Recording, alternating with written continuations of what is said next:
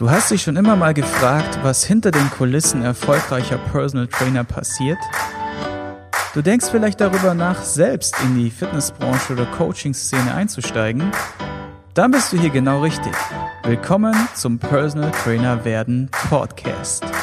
Wunderschönen guten Tag aus Bali hier im Personal Trainer werden Podcast heute mal mit einem neuen Gast, nämlich den Andreas Bechtler von Hashtag Fitnessindustrie.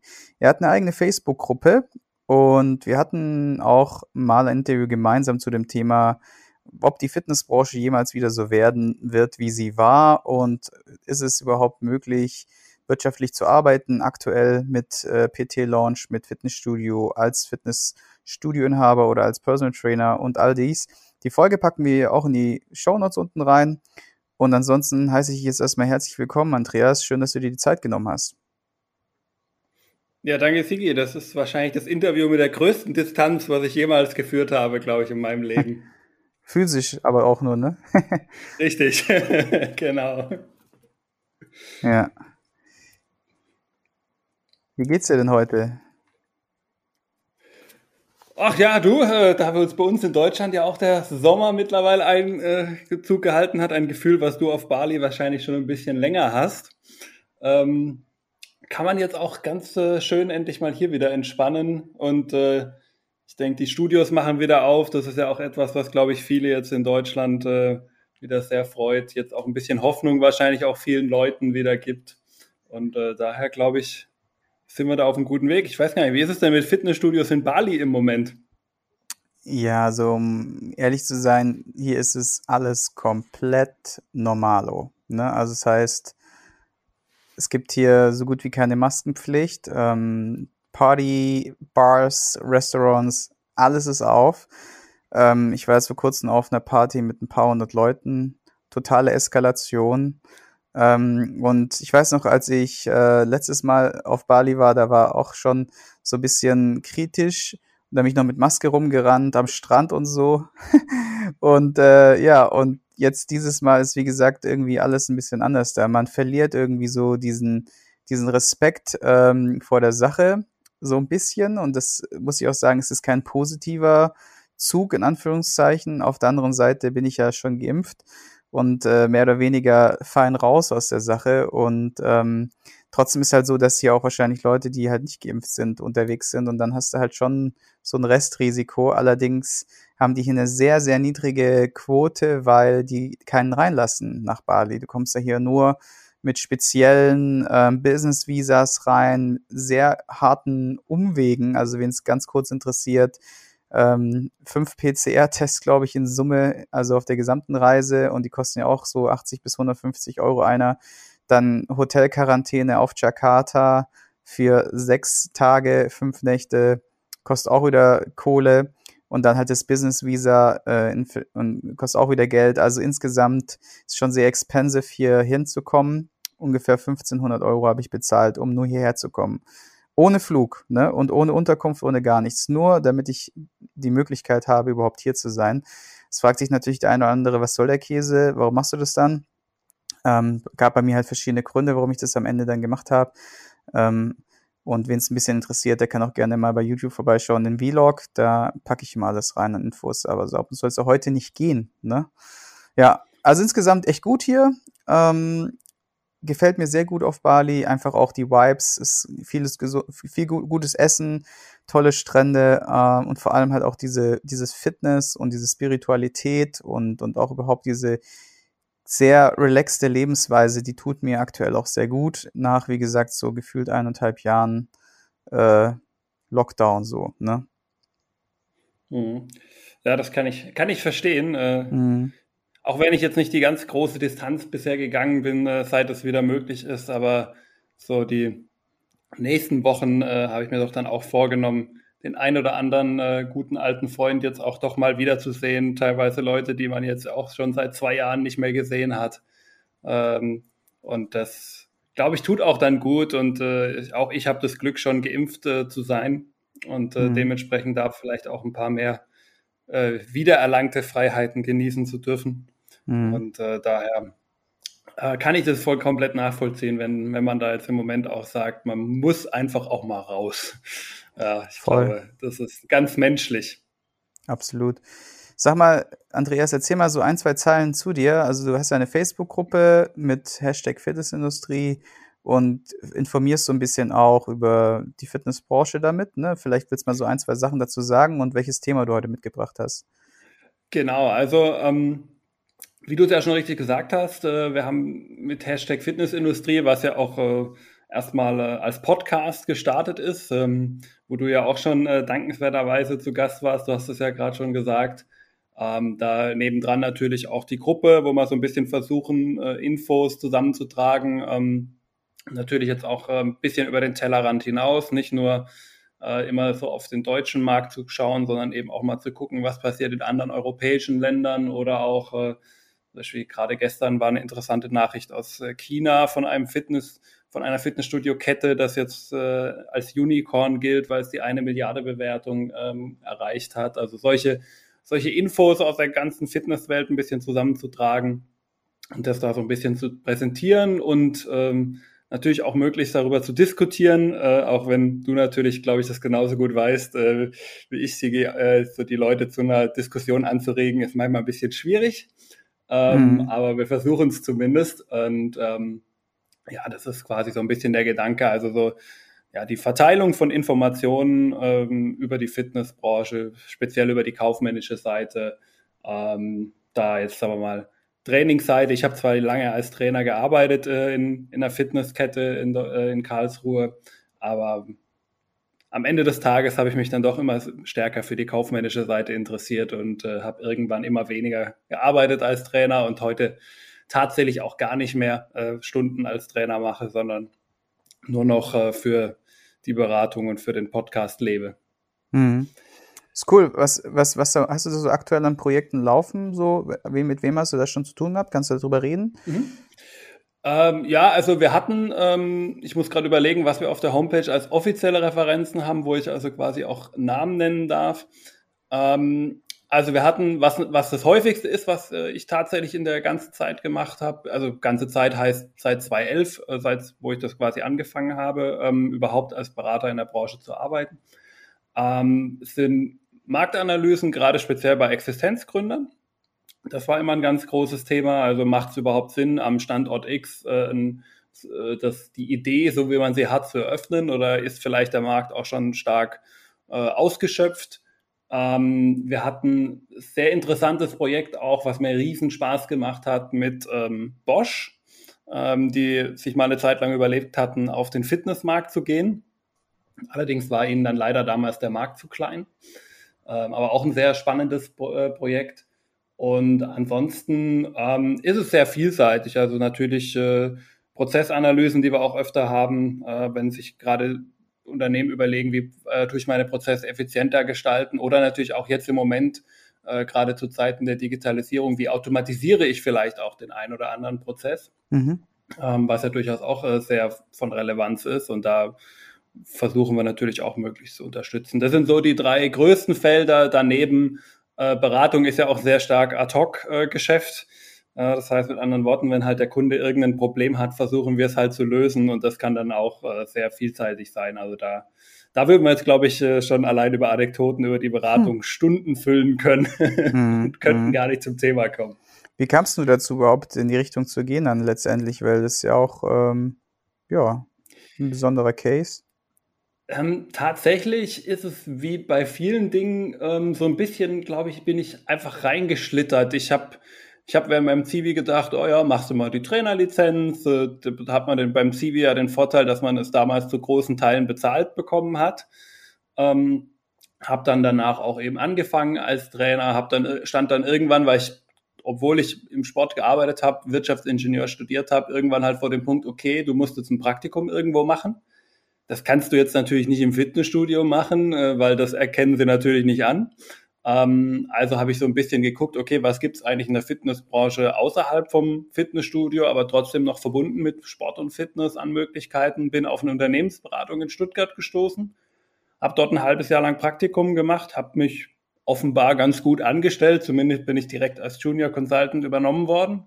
Mhm. Und äh, so bin ich dann im Grunde reingeschlittert und äh, habe dann auch während der, der restlichen Laufbahn meistens einfach nur Sachen gemacht, weil sie mich gerade interessiert haben und am Ende sind, bin ich dann irgendwie dabei geblieben. Also es ist jetzt nicht der riesig geplante Weg gewesen, sondern äh, es hat sich einfach ergeben. Mhm. Okay, krass. Ja, umso schöner irgendwie, wenn es dann halt auch aufgeht und man dann auch in der Kiste halt auch äh, ja auch von leben kann. Ne? Ich meine, das ist ja auch dein Hauptjob, oder? Oder machst du noch was anderes? Tatsächlich ist es äh, während äh, den letzten zwei Jahren ein bisschen in, zurückgetreten, ähm, weil mich irgendwann ein Energieversorger auch eingekauft hat als Projektmanager. Ah, okay. ähm, was während Corona ein extremer Vorteil war, das muss man einfach zugeben, mhm. Mhm. ähm, weil Energieversorgung, Energie fließt, ja, da, da kann, ist auch Corona egal. Äh, mhm. Dementsprechend ähm, habe ich die dankenswerte Situation, dass ich auf der Ebene äh, Gott sei Dank keine Einbußen hatte. Mhm. Aber das ist jetzt ja auch im Endeffekt, äh, muss man sich natürlich auch so gesehen, ob man jetzt Projektmanagement im Sport und Fitness macht oder ob man es in der Energieversorgung macht oder theoretisch bei irgendeinem anderen Betrieb. Es ist jetzt nicht so der Riesenunterschied, wenn man an den Bereich denkt. Daher kann man sowas natürlich gut übertragen. Ähm, aber das ist jetzt auch wieder etwas, was sich halt ergeben hat. Ja, und ähm, mhm. allerdings auch da, äh, ich versuche es jetzt äh, in letzter Zeit auch wieder deutlicher wieder zurückzufahren, wieder mehr im Sport und Fitness auch zu machen, äh, weil am Ende ist es, glaube ich, wie ja bei den meisten Zuhörern sicherlich auch hat, die Leidenschaft, die man hat. Und das ist ein bisschen die Leidenschaft, die kann man, glaube ich, nicht für Energiewirtschaft entwickeln. Ja, verstehe.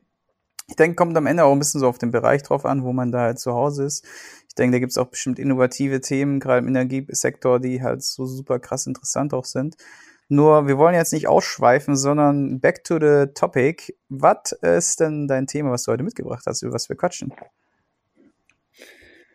Genau, Sigi, wir haben ja äh, damals in äh, meinem Podcast schon mal kurz äh, angesprochen ähm, über das Thema, ja, wie viel, äh, was ein Unterschied es eigentlich macht, ob ich Kunden wirklich halten kann, ja, ob ich wirklich Bestandskunden bei mir habe und ob ich auf der anderen Seite halt ständig Neukunden reinholen muss und dass das ja auch einen harten ähm, finanziellen äh, Unterschied macht. Ähm, da hatte ich dir ja damals äh, kurz äh, in meinem Podcast auf de, den bisher meistgelesenen Artikel, den ich äh, veröffentlicht habe bis heute, zumindest was meine Homepage-Statistik angeht, äh, verwiesen, wo ja im Endeffekt bei rumgekommen ist, ähm, dass wir doch einen ziemlich marginalen Unterschied von um die 175 Euro Differenz haben, wenn man einen Deckungsbeitrag nimmt zwischen einem Bestands- und einem Neukunde, der einfach der Bestandskunde mehr Geld bringt. Und äh, das war ja dann quasi der Ausgangspunkt, dass du gesagt hast, komm Andreas, schau mal bei mir im Podcast vorbei und äh, jetzt bin ich hier. Genau. Äh, Finde ich super, dass du das Thema mitbringst, weil es ein sehr, sehr häufig unterschätztes Thema ist. Und wir sind immer auf diesen extremen Kurs und Neukundengewinn, Neukundengewinn, Neukundengewinn. Und ich kann euch erzählen, aus verschiedener Perspektive heraus, aus eigener Erfahrung, wo ich in einem Fitnessstudio als Flächentrainer und Vertriebsleiter gearbeitet habe, dass es ein riesen Topic ist. Genauso habe ich das selbst erlebt in meinem eigenen Gym. Wir haben ja so einen 24-Stunden-Fitnessloft an der Hessischen Bergstraße, auch mit, wie gesagt, mehreren hundert Mitgliedern. Und ich habe es natürlich auch im Personal Training gemerkt und ich merke es heute noch. Schaut mal, ich bin ja jetzt aktuell auf Bali. Und es sagt, normalerweise ist es ja so, dass dann die Einnahmen komplett runterbrechen auf null, ja. Weil der Personal Trainer bekommt nur dann Geld, wenn er Zeit gegen Geld eintauscht, also sprich Coaching gegen, gegen Monetäres und dann dazu musst du in der Regel vor Ort sein. Jetzt ist es so, dass es Kunden gibt, die bereit sind, mit dir auch eine Online-Kiste zu starten. Das sind meistens die, die dir sehr nahe stehen und die dich auch als Mensch schätzen und diese Entwicklung von sozusagen, hey, Sigi ist jetzt vielleicht auch mal mehrere Wochen unterwegs und trotzdem lässt er mich nicht im Stich durch zum Beispiel Online-Coaching als Alternative. Ähm, die werden dir die Treue halten. Die werden auch diesen Weg mit dir gehen. Nicht jeder. Ich habe auch Kunden, die sagen, oh Sigi, ganz ehrlich, geh du mal ein paar Wochen weg und dann machen wir danach wieder weiter, alles gut. Doch Fakt ist, egal ob der sagt, wir machen danach weiter oder ob er mit in die Online-Kiste reingeht oder ob du ihn jetzt auf andere Art und Weise zu einem Kollegen gibst, was auch eine super Variante ist, dass der äh, Kollege dann in Anführungszeichen Urlaubsvertretung macht, das ist mega. Konnte ich mir damals null vorstellen, ist heute für mich eins der geilsten Tools, weil der Kunde in den Wochen, wo du weg bist, komplett neue Impulse bekommt. Was ja auch sein, sozusagen sein, ähm, seine Routine, in der er ja mit dir ist, auch wenn du ein guter Trainer bist, der Variation reinbringt, ist ja trotzdem eine gewisse Routine da. Der wird halt ja komplett rausgerissen. Und ihr kriegt neue Trainingsreize, kriegt neue Einflüsse, lernt neue Dinge kennen über Sport und Fitness und so weiter. Das ist sehr positiv. Viele Coaches sehen das als negativ, wenn sie jemanden weggeben, weil sie Angst haben, ist wirklich nur ein Eierproblem, dass der andere Coach ihnen den Ku Ku äh, Kunden streitig macht oder vielleicht sogar abwirbt oder vielleicht, was auch, die den Kunden dann halt auch verlieren. Und das ist nicht der Fall. Natürlich kannst du auch an einen Asshole-Kollegen äh, geraten, der äh, vielleicht genau das sozusagen anstrebt. Äh, allerdings gilt es da halt auch, wie gesagt, gute Leute einfach in seinem Netzwerk zu haben. Und ich habe mittlerweile, würde ich sagen, jedem, den ich in meinem Netzwerk habe, würde ich meinen Klienten anvertrauen. Jedem. Und dazu gehören teilweise sogar fast alle, oder ich würde sogar sagen, ich würde sagen, alle, die bei mir im Podcast im Interview waren, das sind halt 100 Trainer, die ich in ganz Deutschland äh, ansprechen kann, die meine Urlaubsvertretung machen. Der Kunde verliert nicht seine Form, und du wirst auch irgendwann mal das Ganze auf anderer Basis zurückbekommen, wenn du vielleicht mal Urlaubsvertretung für den anderen Trainer machst. Und hier gilt es nicht aufzuwerten, oh, der ist vier Wochen weg, mal 100 Euro gleich 400 Euro und der andere ist nur eine Woche weg und es wären dann nur 100 Euro, die dann äh, als Gegenleistung kommen. Denkt nicht in solchen Zahlen. Ja, das ist Bullshit. Ähm, denkt an größer, denkt an mehr, denkt an irgendwann wird euch das Universum im schlimmsten Fall oder im besten Fall es zurückgeben denkt wirklich in solchen Dimensionen und dann werdet ihr sehen, es ist eine feine Sache. Worauf ich zurückkommen wollte ursprünglich jetzt ist, dass wenn man Stammkunden hat, und darüber wollen wir heute reden auch unter anderem, diese zu halten ist tausendmal günstiger als Neukunden zu gewinnen.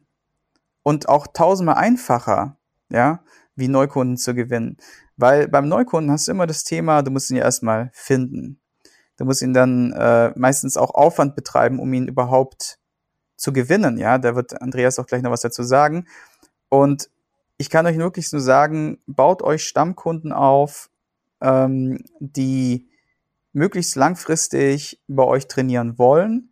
Ähm, wobei auch da nicht zu vergessen, die nach wie vor die Philosophie im Raum steht, desto schneller der Kunde von dir weggeht, ähm, desto eher hast du dein Ziel mit ihm erreicht und desto ähm, besser bist du als, auch als Coach.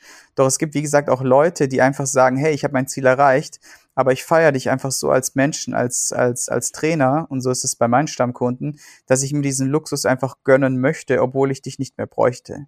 Und das sollte das Ziel sein. Entweder der Kunde verlässt dich so schnell wie möglich und hat, hat sein Ziel erreicht und empfiehlt dich weiter, oder der Kunde bleibt bei dir, obwohl er das nicht müsste, nur weil er dich halt feiert und nicht, weil er abhängig von dir ist.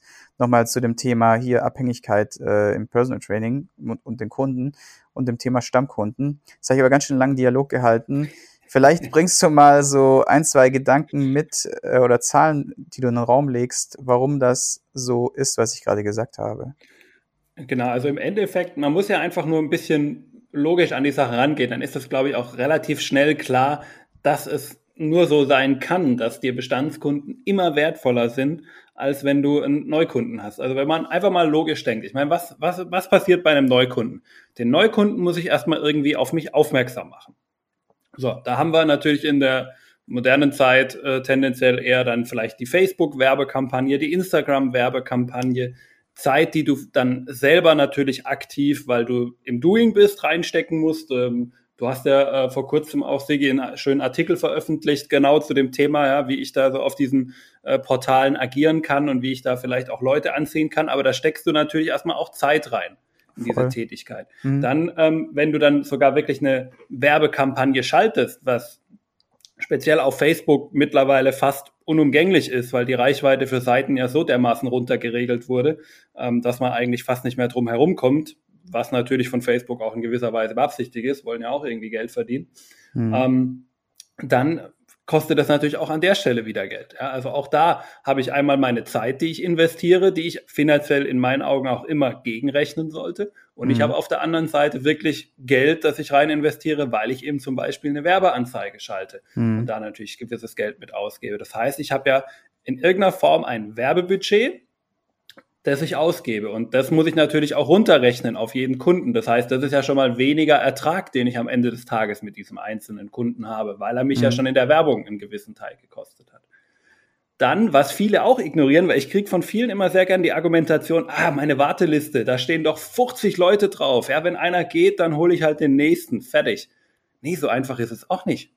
Weil A, du wirst nicht sofort den Termin machen können. Du wirst nicht sofort, sobald der eine aufhört, direkt diesen neuen im, äh, in Termin haben können. Vielleicht dauert es dann noch ein oder zwei Wochen, bis du denjenigen dann wirklich drin hast. Das heißt, da fallen dann vielleicht schon Trainingseinheiten aus. Dann kann es aber auch passieren, du merkst dann nach dem ersten Trainingseinheit, oh Jemine, mit dem komme ich ja überhaupt nicht klar und der auch nicht mit, mit dir und eure Wege trennen sich extrem schnell wieder dann geht das Spiel ja auch wieder von vorne los. Mhm. Und auch da hast du ja im, im, Grunde, man spricht ja dann auch immer von Opportunitätskosten. Ja? Also da hast du ja auch irgendwo verlorene Kosten äh, oder verlorenen Ertrag, so ist richtig, verlorenen Ertrag, der ja mhm. dann am Ende vom Tag weg ist, ja, den du auch nicht hast. Und ähm, daher, da gibt es viele Komponenten, wenn man so ein bisschen drüber nachdenkt, die es am Ende des Tages halt einfach deutlich machen, dass du Geld verlieren wirst ähm, oder nicht Geld verlieren, auch das ein bisschen übertrieben, sondern halt einfach Erträge nicht haben wirst, wenn du eben tendenziell ständig wieder auf Neukunden angewiesen bist. Und das ist in der Fitnessbranche wahrscheinlich sogar noch ein bisschen humaner, wenn du da teilweise in andere Branchen guckst, so speziell Mobilfunk.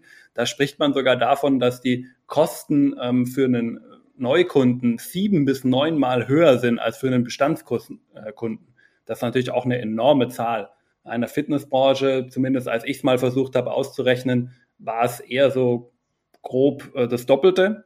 Ähm, aber auch das finde ich immer noch, wenn ich doppelt so hohe Kosten habe mit einem Neukunden wie einem Bestandskunden, also das ist für mich schon allein Argumentation genug, ähm, dass ich mich auf meine Bestandskunden konzentrieren sollte. Hm. Also du hast auf jeden Fall die wesentlichen Punkte zusammengezählt und ein weiterer Faktor ist, dass du natürlich auch über Stammkunden einfacher an Neukunden rankommst. Warum? Weil Stammkunden empfehlen dich weiter. Und was ist dazu notwendig? Du brauchst keine Anzeige zu schalten. Du musst kein Geld in die Hand nehmen, sondern ich habe ja, glaube ich, auch im Buch mehrere Strategien äh, sozusagen mit drauf, mit aufgenommen, wie du sozusagen in der Praxis aus Stammkunden Neukunden generieren kannst. Und die einfachste Möglichkeit ist die, dass du ihn einfach ansprichst und sagst, hey, ähm, bist du zufrieden mit, deiner, mit meiner Arbeit? Und dann holst du dir erstmal das Ja ein. Und dann fragst du ihn als nächstes, kannst du dir vorstellen, äh, mich weiter zu empfehlen an irgendjemanden, der auch Training oder Genesung, Regeneration, Ernährung, was auch immer notwendig hat? Kriegst du wieder das nächste Jahr. Und dann fragst du, fragst ihn einfach, hey, äh, was, wen, wer fällt dir denn da ein? Ja, und äh, den genauen, wie gesagt, Weg habe ich äh, im PT-Werden-Buch äh, runtergeschrieben. Dann gibt es mehrere Ansätze, die man dann nutzen kann. Nur im Wesentlichen war das jetzt schon der äh, beste Weg und dann fängt er nachzudenken und zack, fällt ein Name. Dann gibt es verschiedene Möglichkeiten, wie du das dann anstellen kannst. Du kannst dann sagen, hey, pass auf, ich gebe dir mal einen Gutschein mit, ich gebe dir mal eine Visitenkarte mit oder ich gebe die Aufgabe, denjenigen bis zum, was weiß ich, anzusprechen. Also du terminierst es sozusagen sogar schon so ein bisschen. Also so mache ich das mittlerweile sogar. Also ich bin da wirklich so ein bisschen dreist, äh, dass ich sage, hey, pass auf, wann, wann triffst du den das nächste Mal? Also ich gehst, gehst, geh dann sozusagen visuell mit ihm diese Reise durch, wie er die Empfehlung macht. Dann sagt er so, ja, ich triff dir nächstes Mal in der Sauna zum Beispiel, ja. Dann sage ich, okay, wann? Dann sagt er, ja, nächste Woche Donnerstag. Okay, ähm, dann sage ich, ist es machbar für dich, dass du ihn nächste Woche Donnerstag dann mal in der Sauna anquatscht zu dem Thema? Klar, alles wunderbar. Und dann ist es schon komplett visualisiert. Das heißt, der weiß ganz genau, wenn er in der Sauna sitzt und anfängt zu quatschen und der andere klatscht sich auf seinen dicken Bauch und sagt, boah, ich muss jetzt auch mal was tun, du siehst so toll aus und ich habe immer noch meinen Ranzen, dann weiß ich ganz genau, dass der darüber sprechen wird. Und so entstehen sozusagen aus Stammkunden letztendlich auch Neukunden, ne? Genau, absolut richtig. Und ich glaube, am Ende vom Tag ähm, sollte man sich ja auch, auch überlegen, ja, weil du musst ja irgendwo den Weg dahin finden, dass du wirklich diese Bestandskunden halten kannst. Und dafür ist es ja auch, und beschreibst du ja auch im Grunde in deinem Buch, relativ gut, was ich übrigens gestern Abend das letzte Kapitel auch fertig gelesen habe. äh, also wirklich, äh, jetzt bin ich auch durch. Okay. Tolles cool. Buch, kann ich auch jedem nur empfehlen. Was war dein Highlight, wenn ich mal kurz fragen darf? Hm, es gab verschiedene. Also was ich jetzt, wenn man jetzt mal vielleicht so ein bisschen auf das Thema ähm, gemünzt, wo wir jetzt ja auch gerade sind, mhm. ähm, du hast ja an einer Stelle auch so ein bisschen über so, ich bin mir nicht mehr sicher, ob du es Loyalitätsprogramm genannt hast, aber quasi so ein bisschen über die Belohnung von Loyalität gesprochen. Dass mhm. du ja zum Beispiel mit den Leuten ähm, essen gehst, wenn sie eine gewisse Zeit bei dir ähm, jetzt trainieren. Mhm. Ja, dass du so bestimmte Steps eingeführt hattest. Du hattest, glaube ich, auch noch ein paar andere Steps davor, was du mit denen gemacht hast, aber das mit dem Essen gehen ist bei mir jetzt im Kopf so ein bisschen hängen geblieben. Mhm. Und das finde ich so eine schöne Sache, weil es zeigt eine Sache, die, glaube ich, in der Kundenbindung ganz wichtig ist. Den Kunden ähm, natürlich mit deiner Leistung überzeugen und so die Basis auch zu schaffen, aber ab und zu auch mal was einzubauen, mit dem er nicht rechnet was ihn mhm. überrascht, was ihn dann auch begeistert so ein bisschen. Mhm. Ja, und das ist, glaube ich, da ist das ein schönes Beispiel, äh, das ist mit dem, wenn du deinen Kunden sagst, hey, wir haben jetzt, weiß gar nicht, ist es ein Jahr gewesen, wann, wann du das machst? Ja, also gibt unterschiedliche Zeitmodelle, die ich da vorstelle tatsächlich. Ähm, aber zum Beispiel so ein Jubiläum, einjähriges, zweijähriges, genau, da kann man das super einsetzen, ja.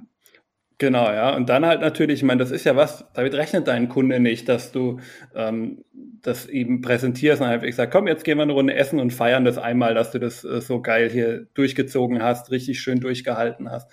Und das ist eine schöne Sache. Oder ein anderes schönes Beispiel, was mir in dem Zusammenhang auch einfällt, ähm, was äh, Egenhard, der Egenhard Kies auch gerne ja mal betont, war ja auch schon bei dir im Podcast. Mhm. Ähm, auch, und da kommen wir sogar wieder zu diesem Thema Netzwerk von dir von gerade, ja, dass er zum Beispiel, wenn einer, jemand zu ihm kommt äh, zum Training und sagt, ah, ich habe irgendwie den Rücken verrenkt, ich kann mich kaum oder so bewegen, dass Egenhard dann selber dafür sorgt, äh, dass derjenige noch am selben Tag im besten Fall einen Termin bei einem richtig guten Orthopäden bekommt. Ja, und mhm. über sein Netzwerk daran geht und dann mhm. auch halt wieder etwas schafft, was den Kunden überrascht und dann halt auch wieder begeistert und dadurch natürlich am Ende des Tages auch bindet. Das fand ich da auch noch ein wirklich schön, schönes und gelungenes Beispiel. Absolut. Also Egenhard ist in solchen Beispielen auch echt so ein kleiner Master of Disaster. Von dem kann man echt wirklich viel lernen. Ähm, und ich finde halt, ich feiere ihn halt so sehr, weil er halt äh, eine Zeit lang früher halt nur alte Schule war. Und alte Schule heißt ja nicht, dass es schlecht ist, ja, nur irgendwie, weißt du, ähm, wenn dann keine Weiterentwicklung dann auch stattfindet und man dann nur auf den alten Dingern rumreitet, dann holst du halt die anderen Leute nicht ab. So. Und was er halt gemacht hat, er hat halt vor diesen Shift hingekriegt, so vom, vom äh, sozusagen Online-Dinosaurier zu so einer kleinen Online-Sau zu werden. die, die, die mit Blogartikel, eigenem Mentoring-Programm und weiß der Geier was. Also ich feiere den total dafür, muss ich wirklich sagen. Also nach wie vor zieht in euch rein und ähm, der hat wirklich geile Inhalte und auch sein Podcast richtig gut. Ja. Genau, und am Ende vom Tage, ich glaube, was man da eben auch mitnehmen kann und was man, glaube ich, auch bei deinem Lebensweg ja auch ein bisschen mitnehmen kann, sich durchaus ja immer mal wieder zu hinterfragen, einfach zu sagen, okay, ist das, was ich vielleicht die letzten paar Jahre gemacht habe, wirklich jetzt dann eben auch noch für die nächsten Jahre das Richtige, damit, dass ich eben zum einen meine Kunden begeistere und bei mir halte und dann auch selber eben über die Runden komme. Das ist, glaube ich, mhm. da auch ein wichtiges Learning, was man da mitziehen kann. Absolut, absolut. Voll gut. Ähm, Gibt es noch weitere Punkte, die so in diese Richtung gehen? Oder hast du noch ein paar Zahlen vielleicht, die du uns mitgebracht hast zu dem Thema? Eventuell, die gut. das nochmal unterstreichen? Gut, ich sag mal, äh, ich glaube, das mit den anderen Branchen hat, äh, sollte ja schon deutlich gewesen sein. Es gibt halt leider, das ist so ein bisschen das Schade dran, ähm, für die Fitnessbranche selber gibt es kaum Untersuchungen in der Richtung. Ähm, da muss man immer sehr stark mit anderen Branchen argumentieren und ähm, sagen wir mal so, es dürfte wahrscheinlich auch seinen Grund haben, warum ausgerechnet der Artikel auf meiner Homepage, ähm, den ich nicht mal als meinen besten bezeichnen würde, trotzdem der mhm. meistgelesenste ist, weil es halt einfach da keinerlei Infos gibt. Das also das Einzige, was wir wirklich wissen, ist nur die Fluktuation in Fitnessstudios. Mhm. Und die liegt irgendwo zwischen 21 bis 24 Prozent, je nachdem, ob Einzel oder Kette. Und ansonsten weiß man da tatsächlich echt wenig, ähm, was sehr schade ist was das Ganze ein bisschen schwierig in der Argumentation immer macht. Aber ich glaube, wir haben ja vorhin mal so ein bisschen diese Gedanken dargestellt, was man da bedenken sollte. Und äh, da ist es dann natürlich einfach äh, so, wenn, wenn man da logisch drüber nachdenkt, dürfte es, glaube ich, einfach jedem klar sein, dass der Neukunde eigentlich nie mehr Geld bringen kann als ein Bestandskunde. Hm. Zumindest nicht in der Customer Lifetime. Ja, ja.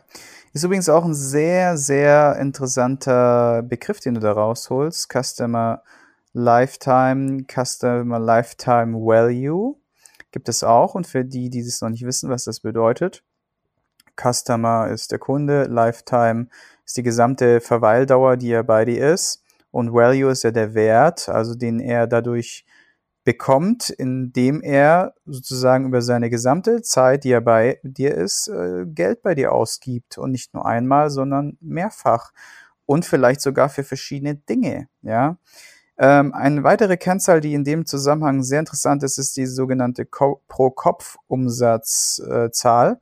das bedeutet, mh, hm, ihr müsst euch so vorstellen, allein bei uns im Business Case ist es so, dass wir zumindest mal in unserem vorherigen Modell, was wir bis Covid gefahren hatten, einen übertrieben günstigen oder niedrigen Beitrag hatten, also Kundenbeitrag, äh, Monatsbeitrag, so. Und wir uns nur über die sogenannten äh, Cross-Selling-Geschäfte, also die sozusagen über diesen Monatsbeitrag hinaus entstehenden Umsätze, Einnahmen, überhaupt wirtschaftlich wurden mit unserem Konzept. Das muss man sich mal vorstellen. Das war, hat uns dann auch zu Covid-Zeiten natürlich das Genick gebrochen, weil auch wenn wir die Beiträge weiter eingebucht hätten oder einge, eingezogen hätten, wären wir trotzdem nur plus minus null ungefähr rausgekommen, was grundsätzlich für alle, die jetzt zuhören und wirtschaftlich kalkulieren, kein Business Case ist, ja. Also es ist einfach nicht gut, was wir da gemacht hatten, ja, muss man einfach sagen. Es war halt deswegen gut, weil wir äh, sehr stark im Personal Training Bereich waren und über dieses Zusatzgeschäft Personal Training überhaupt in so eine wirtschaftliche Kiste reinkam und auch in eine gute Wirtschaftlichkeit. So. Und der Kopf-pro-Kopf-Umsatz bedeutet, das ist das, was der Kunde im Schnitt sozusagen mit all dem, was er sonst so ausgibt im Fitnessstudio. Zum Beispiel, er bucht sich noch die Kurse als extra Baustein dazu. Er hat jetzt zum Beispiel noch einen Kaffee gekauft oder einen Proteinshake oder was auch immer. Das sind so diese zusätzlichen Geschichten. Und damit steigt ja sozusagen der, der Pro-Kopf-Umsatz, die Pro-Kopf-Einnahmen pro Kunde äh, auf ein gewisses Level. Und viele Studios zum Beispiel machen auch den Fehler, dass sie, oder viele Personal Trainer, dass sie den Pro-Kopf-Umsatz der Leute nicht nach oben fahren, weil sie das Mindset haben, dass sie doch von ihm nicht mehr Geld nehmen sollten. Warum auch immer. Ich denke mir so, hey, wenn der Kunde zu uns kommt, nimm mal an, wir hätten jetzt eine Kaffeemaschine, so eine richtig geile, zahlt er, was weiß ich, seine vier fünf Euro für so einen Kaffee, ja, also Cappuccino, was auch immer, oder vielleicht wäre auch ein Proteinkaffee, so eine Kombination, sonst wäre es ein bisschen teuer. Starbucks zum Beispiel verlangt ja 6 Euro für einen Kaffee, aber das stört irgendwie niemanden, ne? das ist auch wieder so eine Sache, wo ich denke so, ey Leute, gewinnt euch auch dieses scheiß Mindset ab, dass ihr kein Geld dafür verlangen könnt für gute Qualität, ja? Also immerhin, ihr habt einen geilen Kaffee und ihr verlangt da 5 Euro für. So. Warum sollte ich nicht 5 Euro von ihm als Zusatzgeschäft entgegennehmen? Weil der Kunde, der geht raus und fährt halt zur nächsten Tankstelle und holt sich für 3,50 Euro dort einen Kaffee aber bei dir genießt er ihn in einer Wohlfühlatmosphäre und in der Tankstelle, da holt er sich und stellt ihn wahrscheinlich vorne in den, in den, in den, halt, in den äh, ähm, Cup-Holder rein im Auto, ja, und äh, zwischen Tür und Angel. Ja, hat dieses Genusserlebnis gar nicht in so einer vertrauten Atmosphäre, den zu genießen. Warum sollte ich nicht diesen Kaffee von ihm nehmen? Warum sollte ich ihm zum Beispiel nicht zusätzlich in ein bestimmtes Ernährungscoaching oder was auch immer mit reinnehmen, was ihm doch hilft, schneller und besser an sein Ziel zu kommen? Natürlich muss man da differenzieren. Ich würde jetzt auch keinem Kunden, keine Ahnung, der total ähm, im Wohlfühlgewicht ist, ohne dass er es jetzt irgendwie benötigte oder benötigen würde, eine Ernährungsberatung an den Kopf knallen. Ja, das macht ja keinen Sinn. Oder ein Rückenprogramm, obwohl er gar keine Rückenthemen hat oder so. Das macht natürlich keinen Sinn. Doch alles, was sinnhaftig ist für den Kunden, warum sollte ich ihm das nicht anbieten oder verkaufen? Und da sind wir wieder in diesem Mindset, wir können ja nicht äh, dem Kunden jetzt irgendwie mehr abverlangen oder mehr verkaufen, als er, ne, so als wir jetzt äh, als PT schon sowieso schon machen, weil das PT ist ja sowieso schon teuer, falsches Mindset. Ähm, und dann kann ich ihnen ja noch nicht zusätzlich noch was anbieten. Von dem Mindset müssen wir uns verabschieden, weil es ist doch einfach genial, wenn wir es schaffen, durch zusätzliche Features den Pro-Kopf-Umsatz A wirtschaftlich vom Unternehmen nach oben zu bringen, auf der anderen Seite den maximalen Kundenbenefit und Nutzen nach oben zu bringen. Ja, ist doch einfach nur völlig legitim und in Ordnung. Und wenn wir jetzt nochmal zurückspulen, wir hatten diesen Customer Lifetime Value. Das ist der sozusagen die gesamten Einnahmen, die der Kunde in seiner gesamten Zeit bei dir da lässt, investiert.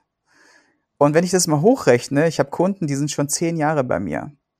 Jetzt rechne mal ganz grob, dass derjenige nur alle drei Wochen bei dir war.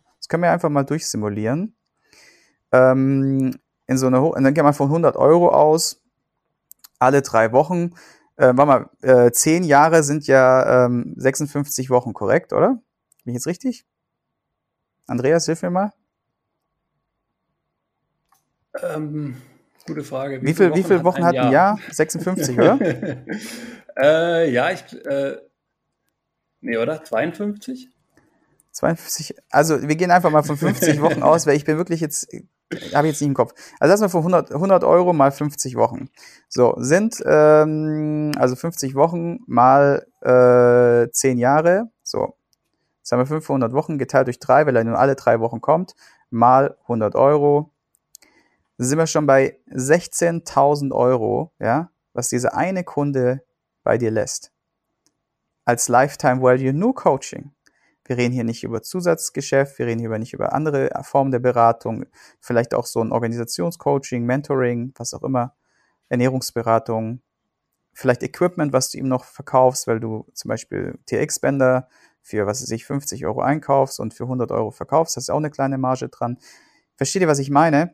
In der Summe, der Lifetime Value von solchen, von Menschen, die sehr lange bei dir sind, das ist einfach ein Geschenk statt die ganze Zeit so die, auf, diese, auf dieses kurze Geschäft aus zu sein, den schnellen Rubel zu machen, kurz mal hier eine Zehnerkarte zu verkaufen oder äh, hier den nächsten Neukunden an, an Land zu ziehen, check doch lieber mal an, aus, was deine Crowd, die du schon hast, da der Bedarf ist. Weil ganz, bei ganz vielen Fitnessstudios ist der größte Fehler, Schau mal, da sind ganz viele graue Mäuschen auf der, auf der, auf der Trainingsfläche, die schon lang keinen neuen Impuls mehr bekommen haben. Also was könnten wir ihnen anbieten? Wir könnten denen nochmal eine Trainingsplanerneuerung anbieten. Wir könnten denen, äh, die könnten mal in Kurse stecken für so ein Intensivcoaching für den, für den Bauch oder für, also für so ein Rumpftraining oder sowas oder für die Ernährung, was auch immer, für zehn Wochen. Und schwuppdiwupp hast du aus einem grauen Mäuschen, was kündigungsgefährdet ist. Ja, die sind ja, die sind ja, die sind ja gefährdet, dass sie kündigen. Warum? Die kommen dahin, kommen nicht weiter und haben in Wirklichkeit, äh, verlieren so die Lust. Das ist, die Kündigungsschwelle ist so hoch, weil die Leute keine neue Impulse bekommen. Das haben wir in den letzten zehn Jahren bis aufs Äußerste analysiert. Der, der häufigste Grund, warum die Leute kündigen, ist, weil sie ihre Ziele nicht erreichen, weil ihnen langweilig wird weil nicht abgeholt werden. Weil die verdammt nochmal nicht abgeholt werden. Also warum konzentriere ich mich als Unternehmer auf das Neukundengeschäft, um immer vorne rein zu pumpen, damit die hinten mit der Fluktuationsquote, was du schon gesagt hast, circa 25 Prozent wieder rausdroppen? Was ist, wenn wir es schaffen, die 25 Prozent auf 10 Prozent zu reduzieren? Rechnet euch das mal hoch, wie viel ihr pro Monat, pro Jahr spart. Das ist brutal. Und wenn ihr dann noch eine Schippe oben drauf setzt, und aus diesen 10%, die nur noch kündigen, also die 15%, die ihr an Umsatz mehr habt oder an Einnahmen mehr habt, wenn ihr dann diese grauen Mäuschen auch noch bedient mit neuen Impulsen, mit neuen Tools und den Pro-Kopf-Umsatz nach oben schraubt, dann seid ihr rucki zucki ein richtig geiles wirtschaftliches Unternehmen. Also verspreche ich euch. Kannst du das nachvollziehen, Andreas? Bist, also, ähm, ja. bist du da bei mir? Ja, absolut. Also im Endeffekt ähm ich glaube, die wichtigsten Punkte hast du ja so ein bisschen auch gesagt. Ja? Also ich meine, ähm, es ist ja, es ist ja auch so, ich meine, man, man muss es ja nur überlegen. Also wenn die Kosten höher sind äh, bei einem Neukunden im Vergleich zum Bestandskunden, dann ist es ja eine Sache der Logik, dass wenn du runtergehst und dann zum Beispiel, ob's dann, ob die zehn Prozent dann am Ende des Tages machbar sind oder nicht, das wird die Zukunft entscheiden, sobald man es mal versucht hat. Ähm, aber zumindest ist es ja dann einfach deutlich auch, dass du sagen kannst, hey, okay, wenn ich jetzt natürlich nur noch zehn Prozent der Leute mit höheren Kosten habe, weil nur das mein Teil der Neukunden ist, dann ist es ja natürlich klar, dass ich am Ende vom Tag, obwohl ich eigentlich denselben Umsatz mache, trotzdem einen höheren Ertrag bei mir am Ende in der Tasche habe. Und dann ist es ähm, egal, ob ich jetzt ein Fitnessstudio-Betreiber bin ähm, oder ob ich äh, ein Personal Trainer bin. Ja? Das ist für, für mich ja in jeder Form entscheidend. Egal, und, äh, Business sogar, ja. Genau, ja, und theoretisch übertragbar auf jedes andere Business. Also da ist es ja auch nur die, die Fitnessbranche ja nur ein Beispiel. Natürlich in anderen Branchen wahrscheinlich sogar noch ein bisschen heftiger als bei uns ähm, weil wir natürlich trotzdem immer noch eine sehr personalintensive Dienstleistung haben und dadurch die Kosten natürlich allein schon ein bisschen höher sind, selbst in der normalen Betreuung. Aber trotzdem, wir äh, kommen da einfach nicht drum herum. Und das ist, glaube ich, auch, ähm, ich, ich fand es auch gut, äh, dass du gerade auch so ein bisschen äh, emotional bei der Sache äh, geworden bist, weil ich, ich finde es auch immer sehr schade, muss ich sagen, dass das viele immer, immer noch ähm, so richtig hart äh, dagegen arbeiten, weil ich meine, ist es ja auch so. Ich habe den Artikel zu einem Zeitpunkt geschrieben, wo ich noch Junior Consultant war, ja, wo ich jetzt nicht unbedingt äh, jemand war, der, der, auf den jetzt groß jemand in der Branche gehört hätte, ja, also ein No-Name irgendwo ja auch. Mhm.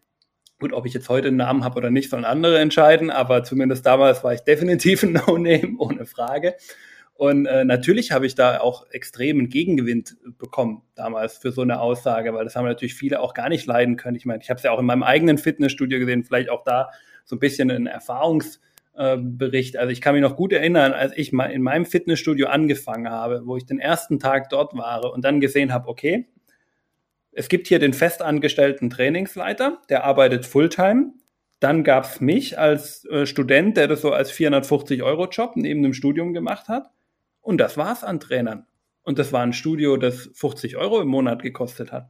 Und aber auf der anderen Seite gab es drei Leute, die nur Verkauf gemacht haben. Hm. Fulltime.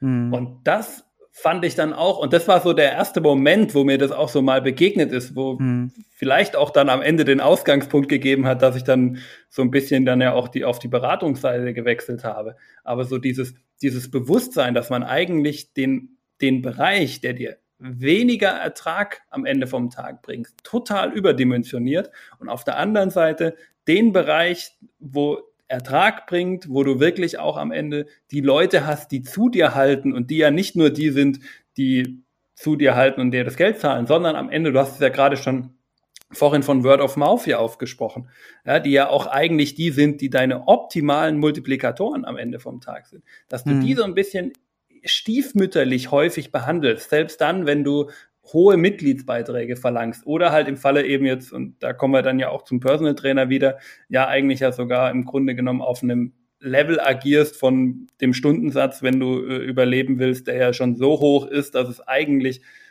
verpflichtend sein sollte für dich, dass du dich total um die kümmern solltest. Und die meisten machen es ja auch, ja, also auch da nicht falsch verstehen. Ich glaube, der, da ist schon ein Umdenken auch da gewesen. Und die Leute haben wirklich auch versucht, ähm, das ein bisschen besser zu machen und auch in dem, dem Fitnessstudio, wo ich damals ge äh, gearbeitet habe, hat sich das dann auch irgendwann gedreht und auch und irgendwann war dann die Zahl von Fulltime-Angestellten immerhin ausgeglichen zwischen Verkauf und Trainer. Mhm. Ähm, aber trotzdem, es braucht so ein bisschen, glaube ich, seine Zeit. Man sollte sich eben immer wieder vor Augen führen. Man sollte sich immer wieder klar sein, am Ende des Tages sind die wertvollen Kunden, die ich habe, meine Bestandskunden und da sollte ich mir gut überlegen, wie ich die halte. Und dann muss ich aber natürlich immer versuchen, den, eine gewisse Fluktuation werde ich immer haben. Eine Fluktuation von null ist unrealistisch. Irgendjemand zieht immer weg. Irgendjemand hat vielleicht auch eine Krankheit oder halt tatsächlich mal jemanden, den du einfach wirklich nicht erreichst und der halt wirklich einfach keine Lust hat. Auch den Fall wird es immer mal geben. Deswegen Ganz bei Null wird man das Marketing nie machen können und ganz bei Null wird man die Neukundengewinnung nie machen können. Aber ob 25 Prozent wirklich eine Quote ist, wo wir als Branche sagen können, das machen wir aber so richtig gut, das bezweifle ich dann doch arg. Ja, vor allem, weil ich halt der lebende Beweis bin und ich will mich da jetzt nicht irgendwie als besonders gut oder was auch immer darstellen, sondern einfach nur, dass, ihr meine Zahl bekommt. Unsere Fluktuationsquote war jahrelang unter 10 Prozent. Wir haben es sogar teilweise geschafft, auf 5 Prozent zu kommen. Und da wollte ich dich in dem Zusammenhang mal fragen, ähm, bei deinen Kunden, gibt es da welche, die unter 20 Pro oder 15 Prozent gekommen sind in der Quote? Hast du da auch Erfahrungen gehabt?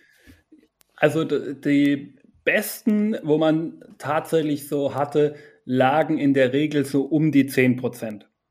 Das waren wirklich so die besten. Und wenn ich jetzt gerade die Statistik aus meinem Kopf auch richtig zusammengrabe, also zur Info, welche Statistik ich gerade meine, die DSSV-Eckdaten, die es ja jedes Jahr gibt, dass auch so die, die besten 10 Prozent in Deutschland in der Regel meistens bei einer Quote von 11 oder 12 Prozent und besser liegen. Also das sind dann wirklich die Top 10 mhm. Prozent nach Fluktuationsquote in Deutschland. Und ich persönlich bin eigentlich immer, cool. und so sage ich es auch den Leuten eigentlich immer, eigentlich ist meine Erwartung, dass dessen Niveau ist, was wir alle erreichen sollten. Vielleicht jetzt nicht unbedingt Standard. der Discounter, mhm. wo es nur, nur um Vermietung von Geräten gibt.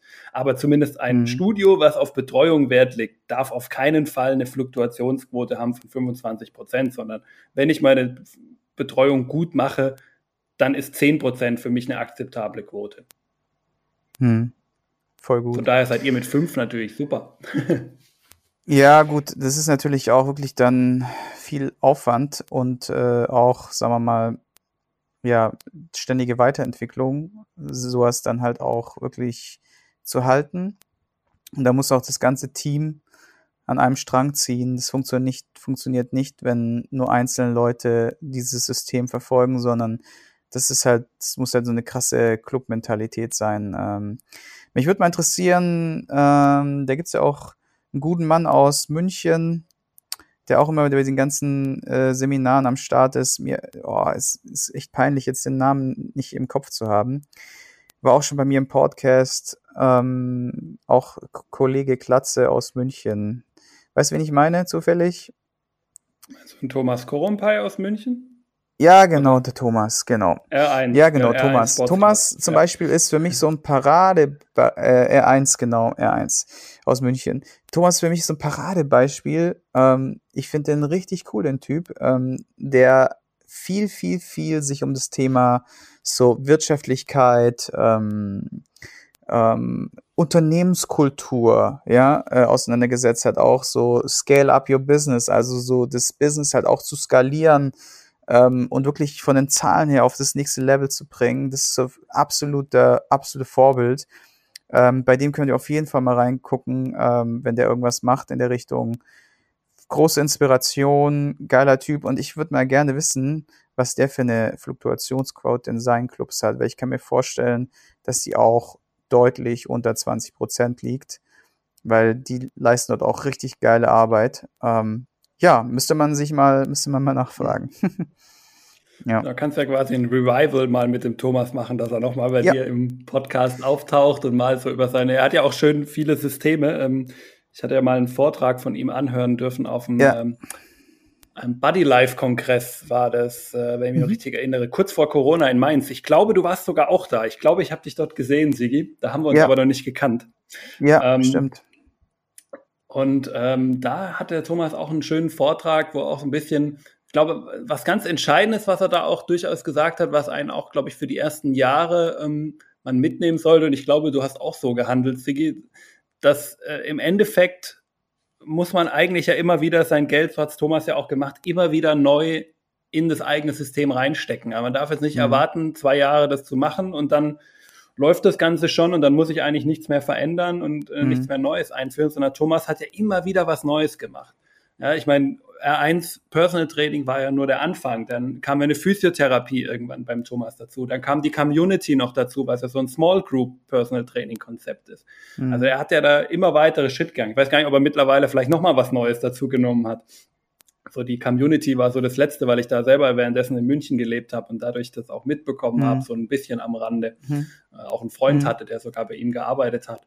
Ähm, also es mhm. war, war wirklich sehr spannend immer, wie er da rangeht und eben, weil er eben auch halt den Kunden in den Mittelpunkt stellt, sich fragt, okay, hier habe ich meinen Kunden, was könnte ich dem jetzt noch bieten? Der ist jetzt einmal die Woche im Personal Training bei mir, aber warum kann ich den nicht noch ein Small Group Personal Training anbieten, weil er da ist dann die Kostenargumentation vielleicht auch nicht mehr so stark, wie wenn man halt auf zweimal Personal Training die Woche hochgehen würde oder sowas. Oder hat auch den sozialen Kontakt dann. Und so ist er ja immer wieder rangegangen, hat immer wieder was Neues gemacht. und eben immer kundenzentriert. Mhm. Kunden in die Mitte gestellt, was könnte der noch gebrauchen und auf der Basis sein ganzes Produkt so ein bisschen aufgebaut. Ja, ja, mega cool. Also wer die Chance hat, den mal zu erleben, geht da ruhig mal rein. Der ist äh, supi, ähm, hat auch immer coole Empfehlungen, so was Bücher angeht und so. Einiges schon gelesen. Bin da sehr stark auch schon in dem System so drin, wie er das macht. Ja, wir haben das schon davor so gelebt. Wir wussten nicht, warum wir das so gelebt haben. Und er hat dann einfach nochmal dafür gesorgt, dass wir gewusst haben, warum wir das so leben. ähm, und, und, und wir das, und das System genannt, was sozusagen da hinten dran steckt und äh, dadurch auch nochmal so eine kleine, so einen kleinen Tiefgang eröffnet. Ja, cooler Podcast auf jeden Fall. Wir haben einiges gequatscht. Ich hoffe, ihr habt einiges mitgenommen. Wie immer hier die Ansage, Leute, schaut mal beim Andreas vorbei, bei seinem Podcast. Und alles, über was wir gesprochen haben, kommt unten in die Show Notes. Drei Bücher, die du empfehlen würdest? Ich habe tatsächlich sehr viel Gedanken gemacht, weil ich ja weiß, dass du diese Buchempfehlungen immer machst, CG. Und ähm, ich bin ja. ein echter Buchmuffel, muss ich zugeben. Ähm, ich habe dann Ach, aber nix. mir eines hier mal zumindest aufgeschrieben, weil das ein Buch war, das mhm. dazu geführt hat, dass ich überhaupt den ganzen Weg im Fitnessbereich gegangen bin.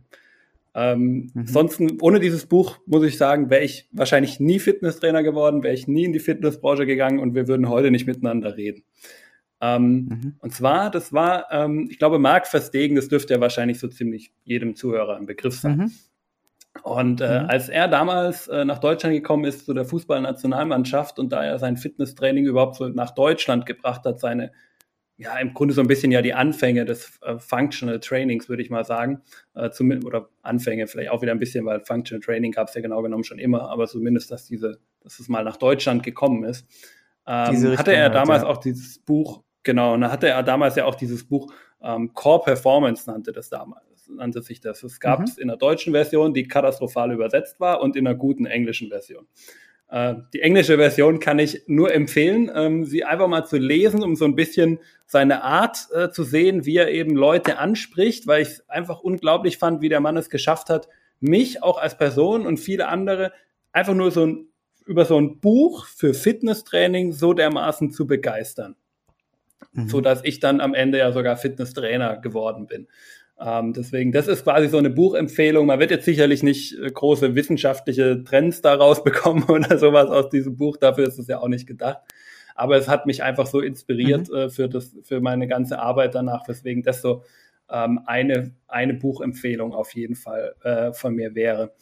Ähm, und die beiden anderen äh, Empfehlungen, ähm, Sigi, da würde ich vielleicht mal einen klein bisschen anderen Weg einschlagen. Ähm, wie ein Buch, weil ich ein extremer Podcast-Hörer bin und, glaube ich, jede freie ja, Minute Podcast höre. Und ich würde mal mhm. zwei Podcasts empfehlen, die ein bisschen in eine andere Richtung gehen. Ähm, natürlich dein Podcast sowieso, ist ja klar. Aber die Hörer sind ja jetzt eh schon da, mhm. die das hören. Ähm, mhm. Und zwar so zwei ähm, Podcasts, die so ein bisschen Technologie und Sport und Fitness miteinander verbinden, weil das finde ich extrem spannendes Feld und auch wirklich was, was ja auch für Personal Trainer in Zukunft immer mehr von Relevanz wird. Ähm, hm. Wenn man es gerne auf Deutsch hören möchte, dann wäre da zum einen das äh, Sports Maniac Podcast von äh, Daniel Sprügel.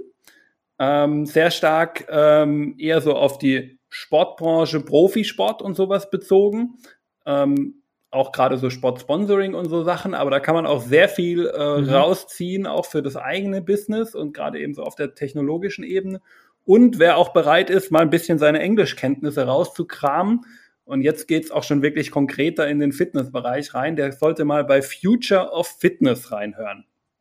Wirklich auch ein sehr spannender Podcast, sehr viele Trends, die da eben auch immer aufgegriffen werden, gerade im technologischen Bereich, auch gerade speziell so für aus der Trainerperspektive auch immer gesprochen, wie man zum Beispiel Variables einsetzen kann und die dann in, in, die Arbeit mit dem Kunden verbinden kann, was es da auch vielleicht für interessante Startups in dem Bereich gibt, Apps gibt, mit denen man mit den Kunden kommunizieren, interagieren kann. Also wirklich sehr spannend, wer da bereit ist, ein bisschen auch auf Englisch was zu hören. Future of Fitness kann ich da absolut Okay. Empfehlen. Cool, kommt mit in die Shownotes rein und äh, dann würde ich sagen, sind wir auch soweit schon am Ende angelangt. Ich sage danke für deine Zeit, Andreas. War mir ein Fest. Ich hoffe, du hast auf jeden Fall heute noch einen guten Tag und eine gute, gute Woche auf jeden Fall. Was steht denn bei dir jetzt demnächst an? Was ist so dein nächstes Ding, was du machen wirst? Mein nächstes Ding, was ich machen will, ist äh, tatsächlich in die Schweiz mhm. erstmal wandern gehen. Das ist äh, mein was? wichtigstes ah, ja, genau, Ding das war ja, erstmal. Das war ja, das, was du gesagt hast, ne? Und dann hast du Freunde der genau. Wie du gesagt hast, du triffst jetzt wieder Freunde und so. Ja, genau. Also zwei äh, Bekannte, die in äh, Zürich leben. Und dann haben wir uns gesagt, wir fahren zusammen nach Interlaken, äh, gehen dort schön Skigebiet Wengen, Jungfrauenjoch, dürfte vielleicht dem einen oder anderen ein Begriff sein. Und äh, werden dann halt mal, äh, ich kenne das Gebiet sonst nur unter Schnee. Und jetzt äh, werde ich da mal wandern gehen und ein paar Tage dann auch mal dort genießen und ein bisschen äh, entspannen. Das ist, glaube ich, das so diese freie Natur ist so ein bisschen das, was die letzten Jahre gefehlt hat und jetzt wird das alles nachgeholt. Sehr cool. Wunderbar. Dann sage ich vielen Dank für deine Zeit.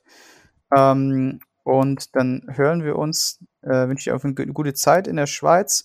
Und für alle, die zuhören, danke für eure Treue und dass ihr auch immer schön in Insta-Story äh, die Folgen postet. Das macht auf jeden Fall richtig Spaß und freut mich immer äh, zu sehen. Macht euch weiter so und dann hören wir uns in einer nächsten Folge wieder. Bis dann. Du möchtest ein zweites Standbein aufbauen, das Ganze zeit- und ortsunabhängig steuern können? Dann ist mein Kurs Erfolgreich Online Personal Trainer werden eine gute Option für dich. In diesem Kurs zeige ich dir, wie du ohne Online-Marketing-Kenntnisse, ohne teuren Programmierer und Grafiker dein zweites Standbein erfolgreich an den Start bringst und damit sicher bist für die Zukunft. Interesse? Dann schaue dir das kostenlose Webinar an, welches ich in den Show Notes unterhalb des Podcasts verlinkt habe. Oder gebe einfach www.pt-werden.de in den Webbrowser ein.